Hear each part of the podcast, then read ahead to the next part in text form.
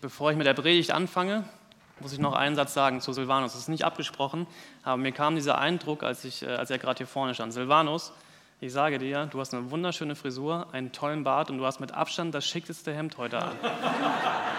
Also achtet nachher mal auf die Verbindung zu uns. Ja? So, das kann nur gut werden. Jetzt fange ich an. Der Titel der Predigt heute lautet Sehnsuchtsorte. Und ich finde dieses Bild total schön und ich gehe nachher auch nochmal darauf ein. Ich bin in der letzten Woche oder ich glaube vor zwei Wochen, weiß nicht ganz genau, wann es war, ich bin über einen Bibelvers gestolpert, der mich sehr beschäftigt hat. Passiert mir manchmal, dass ich über Bibelverse nachdenke und die mir auch sehr lange nachgehen. Und ein paar von euch habe ich diesen Vers auch geschickt und auch gefragt, so, ey, was denkst du dazu? Und ähm, ein sehr, sehr spannender Vers, wie ich finde, und den teile ich heute Morgen sehr gerne mit euch und auch den ganzen Kontext dazu. Es geht um einen Bibelvers aus Psalm 84.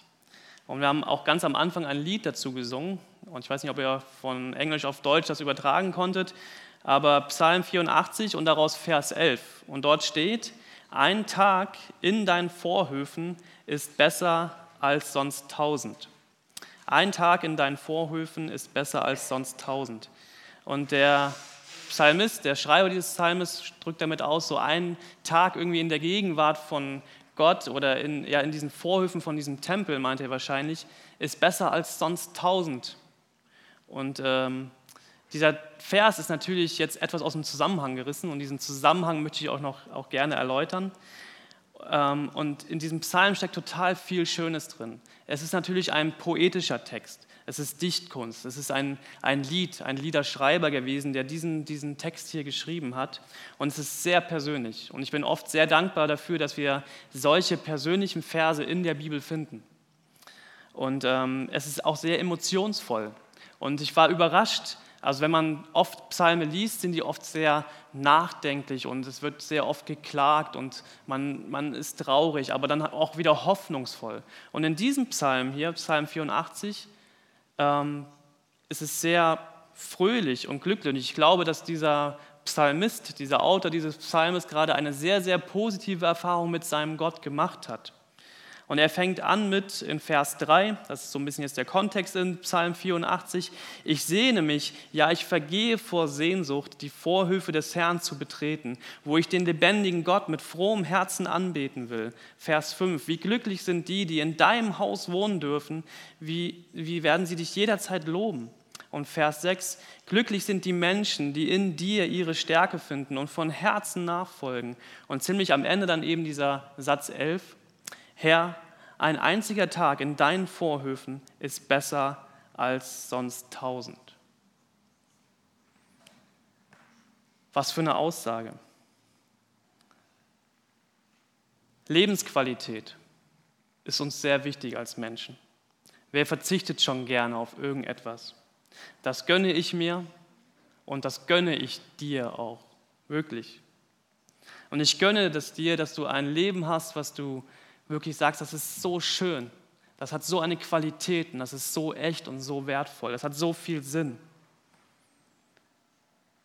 Ich gönne es dir, dass du eine gesunde Work-Life-Balance in deinem Alltag hast und dass du nicht jeden Abend zu Hause sitzt und denkst, was soll das jetzt schon wieder alles? Und ich glaube, dass alle Menschen, alle Menschen auf dieser Welt, egal wo sie herkommen, egal wie es ihnen gerade geht, genau dieses Bedürfnis haben, eine gewisse Lebensqualität zu haben und ein Leben zu leben, wo man sagt, so, ey, das ist, das ist irgendwie schön. Und was das für jeden Einzelnen bedeuten kann, das ist sehr, sehr individuell. Ja, das ist Definitionssache. In welchem Kulturkreis wachse ich auf? Wie geht es mir? Wie bin, ich, wie bin ich geprägt? Bin ich arm? Bin ich reich? Lebe ich keine Ahnung wo auf dieser Welt? Was dich glücklich macht und was dich wirklich zufrieden macht, das ist sehr, sehr, also kann sehr, sehr individuell sein, beziehungsweise auch das, wonach du dich sehnst und denkst, dann bist du glücklich. Kann völlig unterschiedlich sein.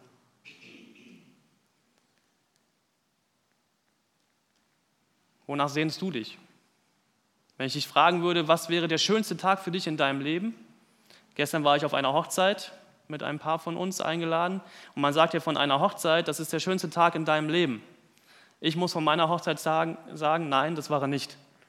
Und das liegt nicht an meiner Braut, auf gar keinen Fall, sondern es war einfach super anstrengend und super ich habe an dem Tag, ich habe mich auf, den ganzen Tag auf das Essen gefreut, und auf den leckeren Wein und was weiß ich noch alles. Ich habe abends so ein Häppchen gegessen und so einen Schluck Wein getrunken. Ich war mit meiner Braut abends noch bei McDonald's, weil wir so Hunger hatten. Und es lag daran, weil wir einfach so aufgeregt waren und so gestresst waren und war alles so viel, ja, das war, wir sind mit unserem Hochzeitsauto durchs McDrive gefahren. Das Bild von diesem Kassierer werde ich nie, nie vergessen.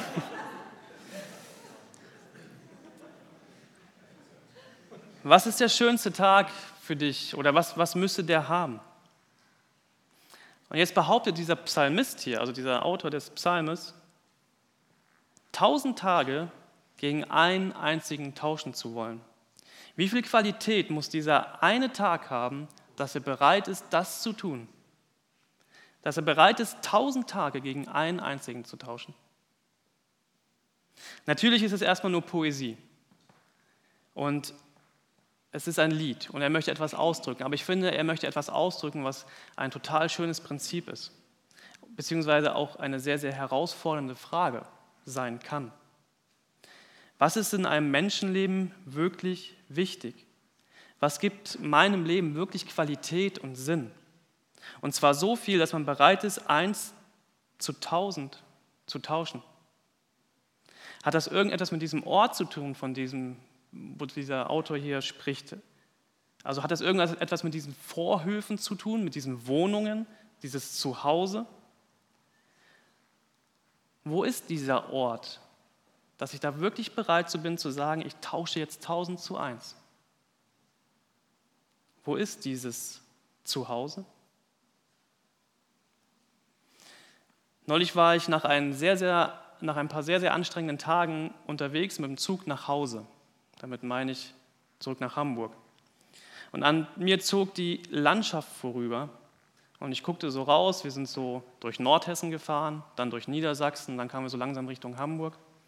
Und ich habe gedacht, so, ey, ja, Deutschland hat so viele schöne Ecken und es ist wunderschön.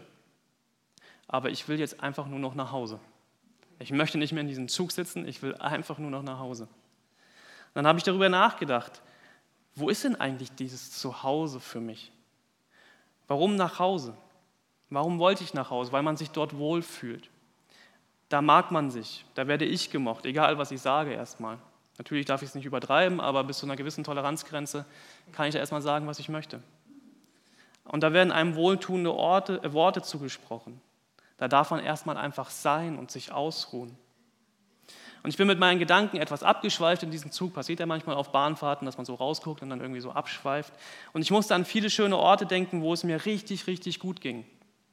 Und wo ich mich wohlgefühlt habe. Und ich habe euch mal drei Bilder mitgebracht. Das erste habe ich dann auch zu diesem Titelbild gemacht. Das ist das Meer bei unserem, äh, wo wir immer hinfahren mit unserem, ähm, mit unserem Wohnmobil und unserem Bus und einfach äh, ja, liege ich oft an diesem Strand und die Kinder spielen da in diesem ganz, ganz seichten Wasser an der Ostsee und ich gucke einfach hinaus aufs Meer und mir geht es gut und ich merke, wie ich runterkomme und zur Ruhe komme. Das zweite Bild, Schweden.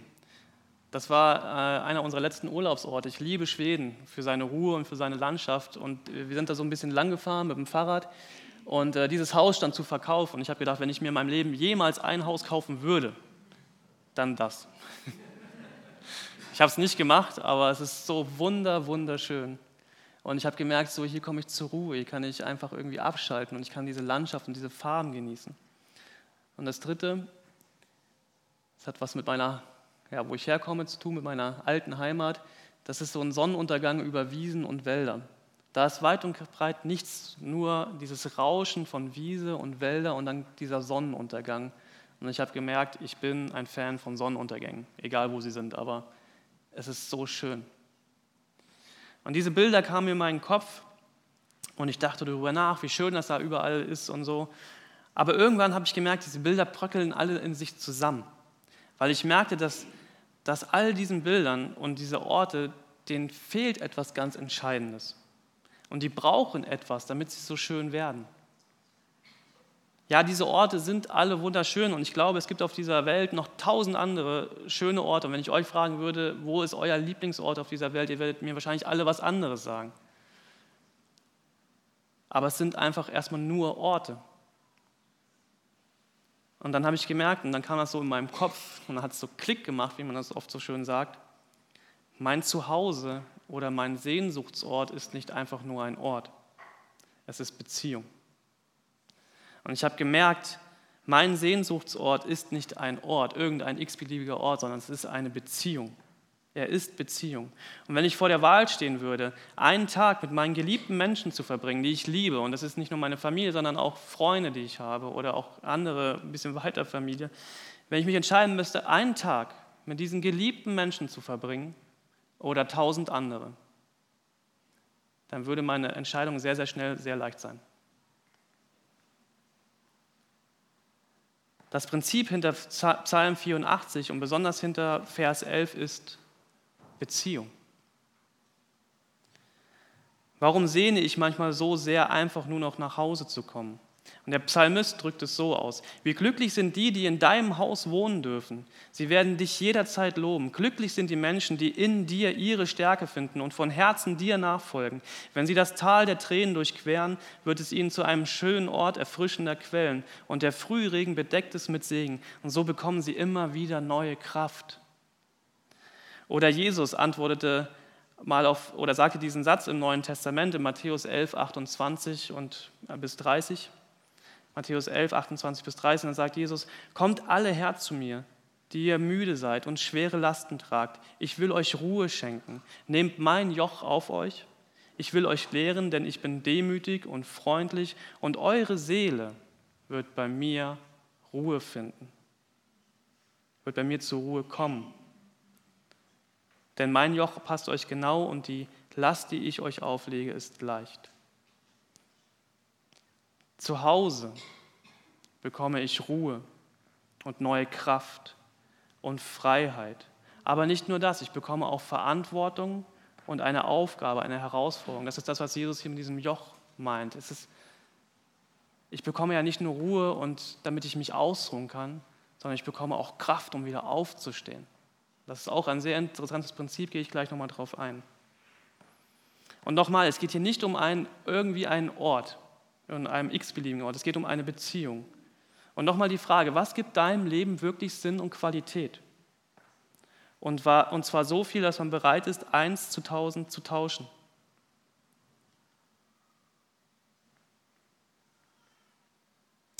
Dem Schreiber des Psalms ging es natürlich nicht um eine x-beliebige zwischenmenschliche Beziehung. Genauso wenig wie es um, ihm um diesen Ort ging, den er hier meint mit diesen Vorhöfen. Es ging ihm um seinen Gott und diese Beziehung zu ihm, die er hat. Und diese Beziehung zu diesem Gott und was er von ihm zurückbekommt, das würde er eins zu tausend tauschen.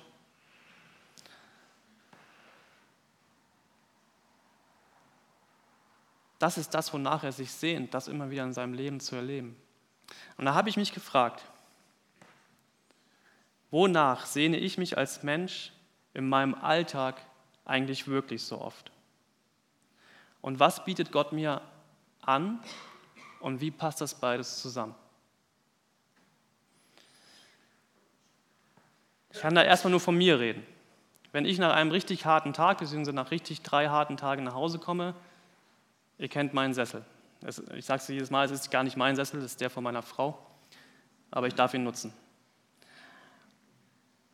Du kommst nach einem richtig harten Tag nach Hause, setzt dich in deinen Sessel und denkst, und Nelly, also meine Frau hat gesagt, ich darf diese ganzen Worte jetzt nicht sagen, die hier stehen. Mache ich jetzt auch nicht. Ich habe mir einen Alternativsatz aufgeschrieben und denkst, endlich Feierabend. Zum Glück habe ich meine Ruhe. Bin nicht ganz ich, ne? merkt ihr.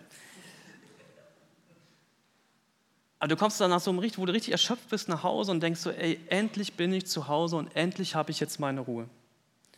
Und dann schlägst du die Bibel auf. Ganz ehrlich, wer von euch kommt nach einem richtig harten Tag nach Hause in seinen Sessel und setzt euch dahin und schlägt die Bibel auf? Ganz ehrlich, ihr müsst euch jetzt nicht melden, aber ich habe mich gefragt, wie oft nehme ich dann doch lieber die Fernbedienung in die Hand und schaue Netflix. Das ist das Fernsehen von heute.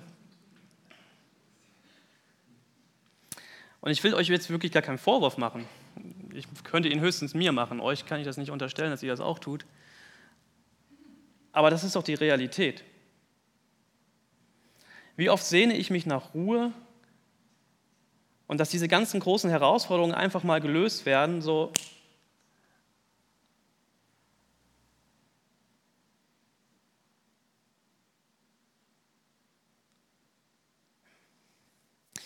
Die Predigt von letzter Woche ging um, auch um David und Goliath. Ja, bei dieser Konfirmationsentlassungsfeier. Wenn ihr die nicht gehört habt, hört sie nochmal an. Die war sehr gut, sehr herausfordernd auch. Es ging um David und Goliath. Und ähm, es gab so ein Bild und ich musste sehr lachen. Das war so ein Bild von einem Computer, äh, von einem Handyspiel, Clash Royale. Ähm, und da gab es so einen großen Riesen. So eine riesen Herausforderung für einen Kämpfer als Gegner. Ich spiele übrigens seit letzter Woche dieses Spiel. Also falls ihr euch fragt, was manche Predigten äh, bewirken können, sie können euch, nein, ich mache das nicht, ich habe es mir nur mal angeguckt. Ähm, aber was ich sehr interessant fand, war diese Geschichte David gegen Goliath. Und es gab diesen einen Satz in dieser Predigt, es ging um Herausforderungen, um Challenges. Oh, ich habe heute irgendwie Probleme mit Englisch. Ähm, mit, und, er, und äh, Jonathan sagte, mit Gott schaffte, schaffe ich jede Herausforderung. Und ich dachte so für mich so, wirklich? Also manchmal fühle ich mich nicht so. Manchmal würde ich mich freuen, wenn, wenn dieser Goliath einfach mal umfallen würde, dieses eine Gebet endlich mal erhört werden würde, wenn es einfach mal wirklich passieren würde, dass ich mit Gott jede Herausforderung schaffe. Das würde mich wirklich mal freuen. Und wenn man die Geschichte von David und Goliath mal durchdenkt und bis zum Ende liest, dann kann man erahnen, was es bedeuten kann, sich so einem Goliath wirklich zu, hinter, äh, gegenüberzustellen. Mit einer Steinschleuder, fünf Kieselsteine, ohne Rüstung. Das ist doch Wahnsinn. Welche Geschichten erzählen wir uns hier eigentlich gegenseitig und welche Geschichten erzählen wir eigentlich unseren Kindern da unten? Glauben wir das wirklich, dass wir das schaffen, irgendwie mit einem. Nein, diese Geschichte ist kein Wahnsinn, sondern diese Geschichte hat etwas mit Mut, Vertrauen, Hoffnung, Glauben, Zuversicht und Stärke zu tun. Und ich habe gemerkt, es hat nichts mit meinem Fernsehsessel zu tun oder mit meinem Lesesessel, in dem ich, wenn ich mich manchmal zusammenreiße, einfach nur die Bibel lese und bete. Und ich sage jetzt einen Satz, sehr vorsichtig, aber sehr bewusst. Ich glaube, eine große Gefahr für uns Menschen ist nicht, und gerade auch für uns Christen, ist nicht, dass wir nicht bereit sind, die Bibel zu lesen und zu beten sondern die größte Gefahr ist, dass wir in unseren Sesseln sitzen bleiben und bequem werden und nicht mehr bereit sind, aufzustehen und zu kämpfen und zu riskieren und mutige Schritte auf unseren Feind zuzugehen. Mal die Komfortzone zu verlassen und zu sagen, ey, jetzt stehe ich auf mal auch und packe es endlich an und erwarte nicht nur, dass dieser Goliath von alleine umfällt, sondern ich stehe auf und packe es einfach mal an. David besiegt Goliath mit Gottes Hilfe. So steht es im Alten Testament. Und in unserer Kinderkirche erzählen wir diese Geschichte oft und ihr habt sie vielleicht auch schon oft gehört.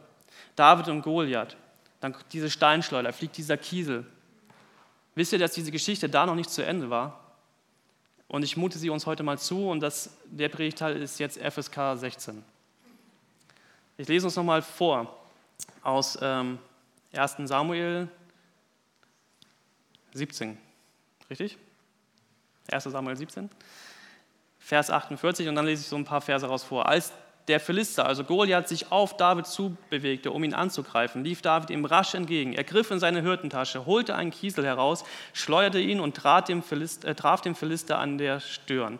Der Stein bohrte sich in seine Stirn und er fiel mit dem Gesicht voran auf den Boden. So triumphierte David nur mit Stein und Schleuder über den Philister, besiegte und tötete ihn.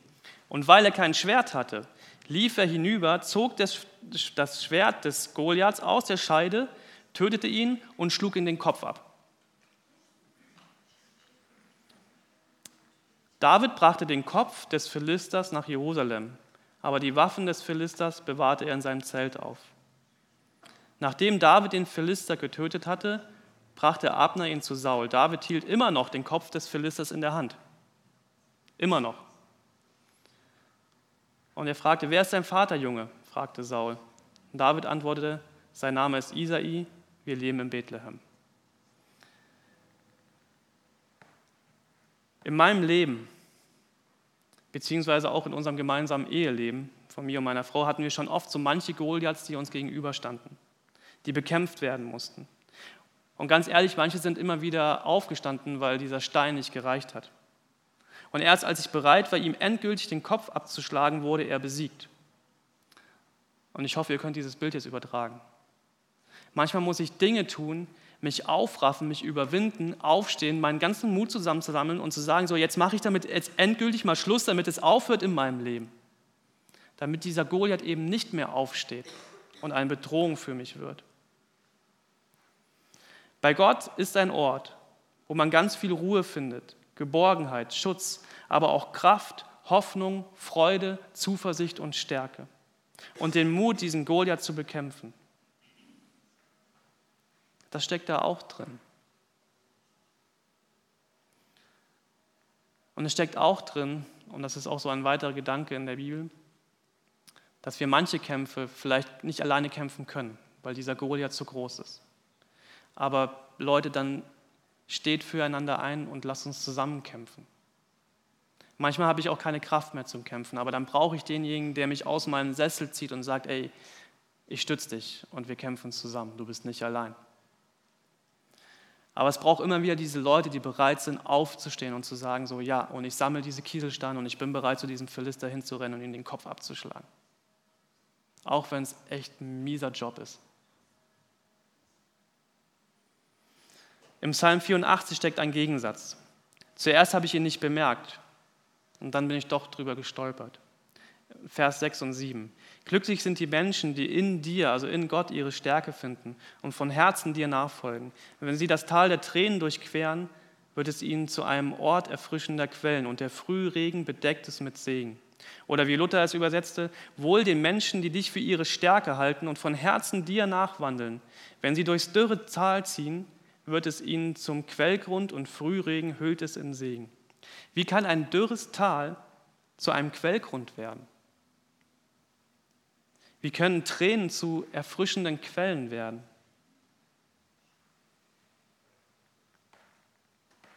Ich weiß es ehrlich gesagt nicht. Ich könnte euch nur persönliche Geschichten erzählen, wo Gott das in unserem Leben getan hat. Gott kann das möglich machen. Manchmal braucht es Zeit und die richtigen Worte und die richtigen Menschen um dich herum, die dir das zusprechen. Manchmal braucht es auch Geduld, Vertrauen und Hoffnung. Und ein Psalm, der mir immer sehr nahe geht, wenn es mir gerade mal nicht so gut geht, ist Psalm 30, Vers 6, ein Bibelvers. Die Nacht ist noch voll Wein, doch mit dem Morgen kommt die Freude. Und das durfte ich in meinem Leben schon ganz oft erleben, dass ich ganz bitter geweint habe, weil ich manche Situationen nicht verstanden habe. Aber irgendwie ein paar Tage oder ein paar Monate oder ein paar Jahre später war auf einmal doch Freude da. Und ich habe ganz ehrlich Situationen jetzt gerade in meinem Leben, wo ich weine, wo sich das noch nicht geklärt hat, wo ich immer noch nicht weiß, ey Gott, warum, warum nicht? Und ich bin froh, wenn ich Menschen um mich herum habe, die mir Mut zu sprechen und sagen so, ey Marc, ich glaube da für dich mit. Es gibt Situationen hier in dieser Gemeinde, wo wir beten und beten und beten und dieser Goliath anscheinend immer größer wird. Und ich das auch ganz ehrlich nicht verstehe, warum er einfach nicht fällt. Aber ich weiß, wir stehen hier nicht alleine.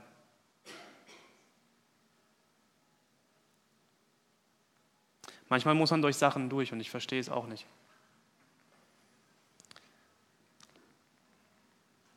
Letzte Woche sagte jemand diesen Satz zu mir, Marc, ohne das Kreuz würde es keinen Himmel geben.